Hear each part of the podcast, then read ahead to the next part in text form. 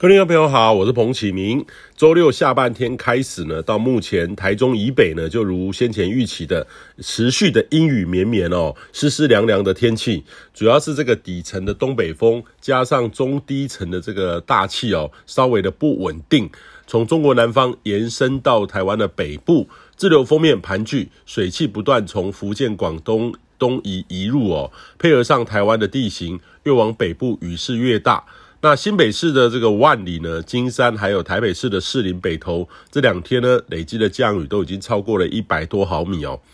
那今天周一整体环境没有太大的改变，但是结构上呢会稍微弱一点，没有像周日雨量呢这么的显著。那今天这个中部以北呢，到宜兰花莲还是持续的阴雨，北部温度整天大概是二十到二十四度，空旷地区低温甚至跌破二十度哦。中部大概是二十二到二十六度，中南部呢还是多云的天气哦，呃，南部呢可甚至可以超过三十度，山区呢还是偶有一些阵短暂阵雨，除了早晚比较凉之外，白天的高温呢还是可以接近到三十度哦。台湾南北的天气呢真的差异蛮大的哦。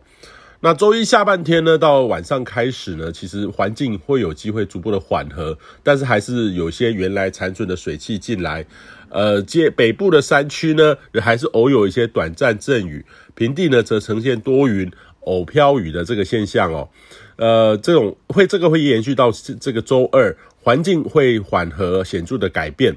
那东北风也会减弱一点，阵雨呢有机会会减缓。周二晚上到周三呢，水汽又稍微增多，东北风呢也稍微的增强。不过跟这两天相比呢，呃，水汽不稳，还有它的不稳定性呢，都缓和许多，只有偶阵雨的天气。周四开始的中秋连假呢，台湾附近的风场还是维持东北风或是转偏东风。周四晚上中秋夜，迎风面的北部、东北部还有东半部。还是处于这种局部地形偶阵雨，还是有一点点哈，但是要看到月亮的机会也比较低，而有可能是这个云遮月，有时候很幸运，就看你在什么地方可以看到云伴月。中南部呢，则是天气晴朗，看到月亮的机会非常的大。整体而言呢，周四就可以感受到显著的挥别这几天的阴霾，呃，温度呢逐步的回升。周四、周五呢，各地的温度呢，甚至就会逐渐开始会接近超过三十度，中午的高温。